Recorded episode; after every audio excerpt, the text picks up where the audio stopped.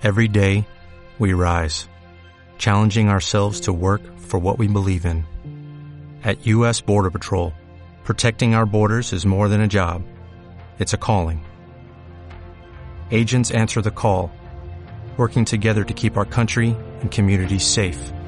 If you're ready for a new mission, join U.S. Border Patrol and go beyond. Learn more at cbp.gov/careers. Podcast Millennium.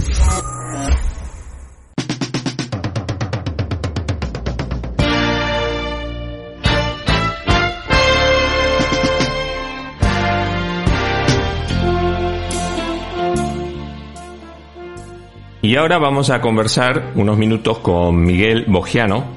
Miguel forma parte de lo que es la nueva camada, la nueva promoción de economistas jóvenes, talentosos y con una excelente formación académica.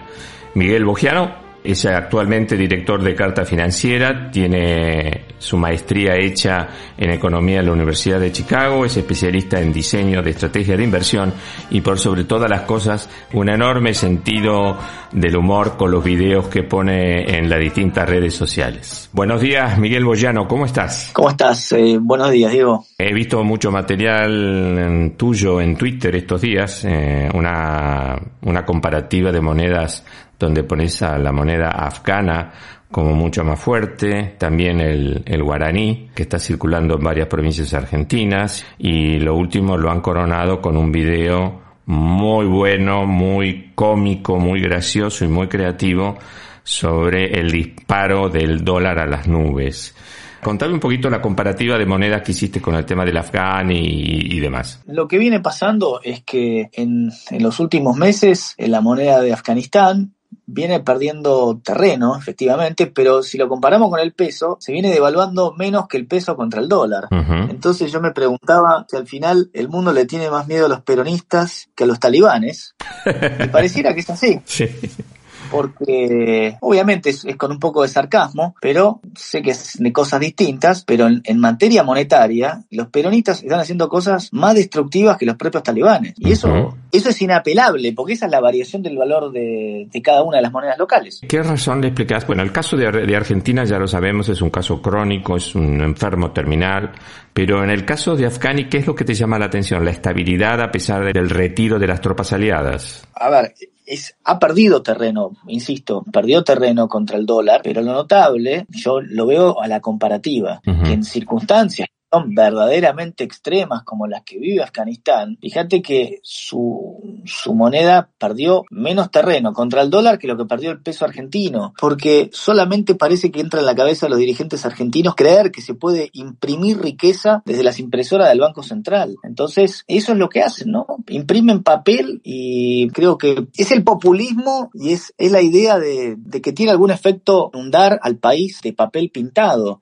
Claro. Bueno, la respuesta es que no, y la respuesta además me parece que se la están dando en las urnas. Fíjate que el presidente después de las pasos dijo, entendimos el mensaje, pero vamos a ver si lo entendieron. Yo creo que no, porque siguieron haciendo más de lo mismo y más rápido, uh -huh. lo cual eh, aumentaron las expectativas de inflación y esto de imprimir y hacer control de precios o congelamiento de precios es como ponerle fuego a la pava pero decirle a alguien que está en la cocina, bueno, pero ojo, porque si hierve la pava te pongo preso. Bueno, pero un momento, señor, le está poniendo fuego a la pava. Sí, sí, a mí no me interesa, ¿eh? pero si el agua hierve, usted va preso. Claro. Es un poco lo que está haciendo el gobierno. Has tomado nota que el guaraní también ha permanecido estable, ¿no? Que circula en varias provincias argentinas. Sí, el guaraní es una moneda que es estable hace rato. Y fíjate una cosa importante, digo, porque eso al final lo que marca es que el argentino no es que ama el dólar. El argentino quiere salir del peso eso, quiere utilizar cualquier moneda que sea estable. Y es, es un ejemplo muy, muy gráfico. No es amor al dólar. Lo que no queremos es el peso. Lo claro. que no queremos es que el dinero que tenemos en el bolsillo se vaya derritiendo porque eh, desde el Banco Central siguen imprimiendo de manera totalmente impune. En realidad no es amor por el dólar, sino odio por el peso, ¿no? Fíjate que en provincias del noreste, como por ejemplo Formosa,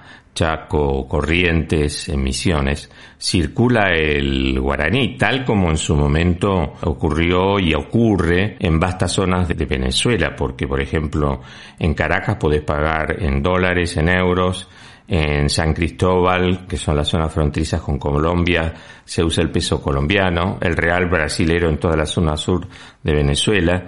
Y después hay un caso muy interesante que es en Tumereno y en la zona del Callao, que es una zona muy aurífera. Ha tomado un rol muy importante unas pequeñas perlas de oro y se utiliza en lugar del bolívar. Estas son pepitas de medio gramo que te pueden servir, por ejemplo, para pagar una noche en un hotel. El almuerzo o una cena para dos personas sale un cuarto de gramo, un octavo de grano podés cortarte el pelo y así sucesivamente. todos los locales tienen balanzas de precisión en, en la zona esta de Tumereno.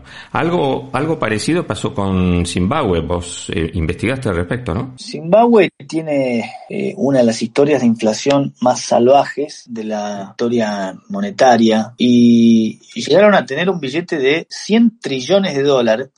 100 trillones entendido como, como lo entienden los americanos, ¿no? Ellos a one trillion es lo que nosotros le llamamos un billón, pero para que sea fácil entender, 100 y atrás del 100 vienen 12 ceros más. Entonces hay un billete que tiene un 1 y 14 ceros. Bueno, obviamente el valor de esa moneda se destruyó por completo, nadie quería el dólar de Zimbabue, entonces circulaba euro, dólar, yen, yuan, y la dificultad de eso era que alguien iba al supermercado y pagaba algo en yens y capaz no tenía un cambio en yen para devolverte, te devolvía una combinación de dólar, euro, yuan, o sea, un verdadero desastre práctico, ¿no?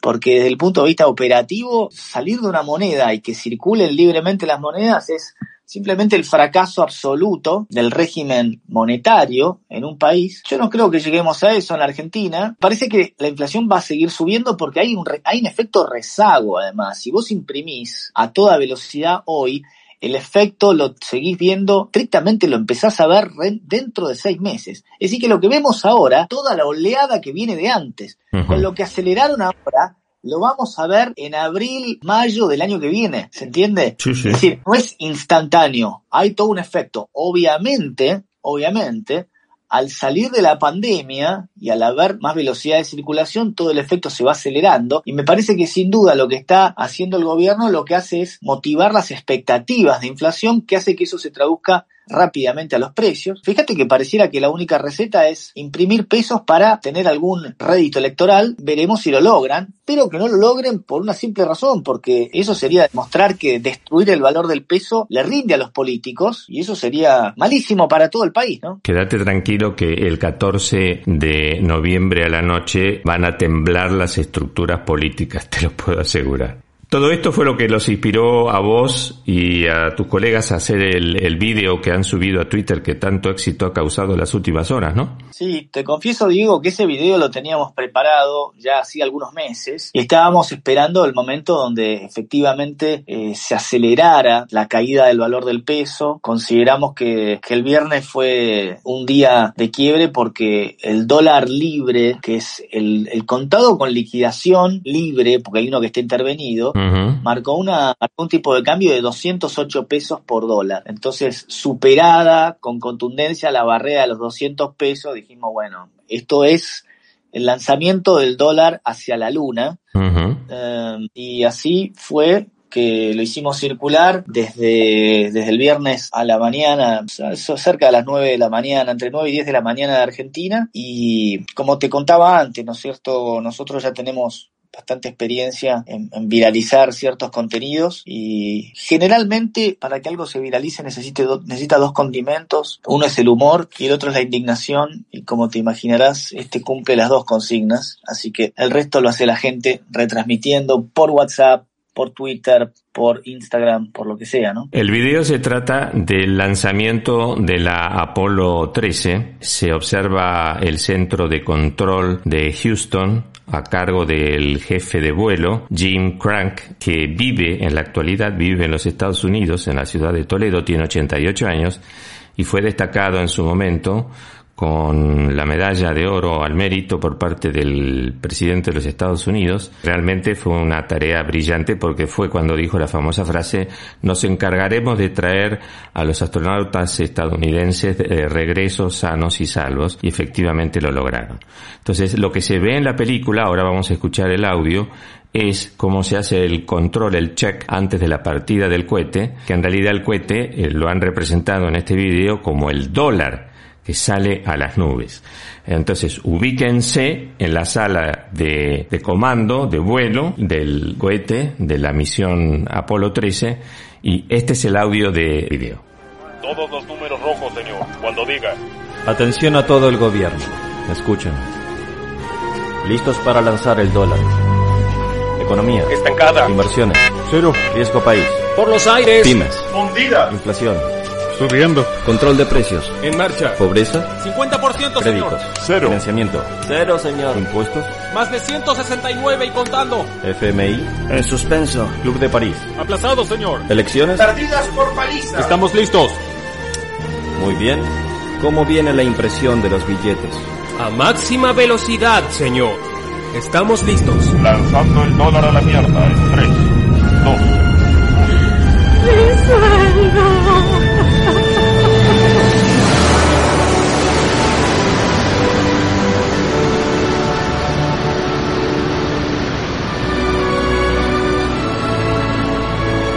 sea.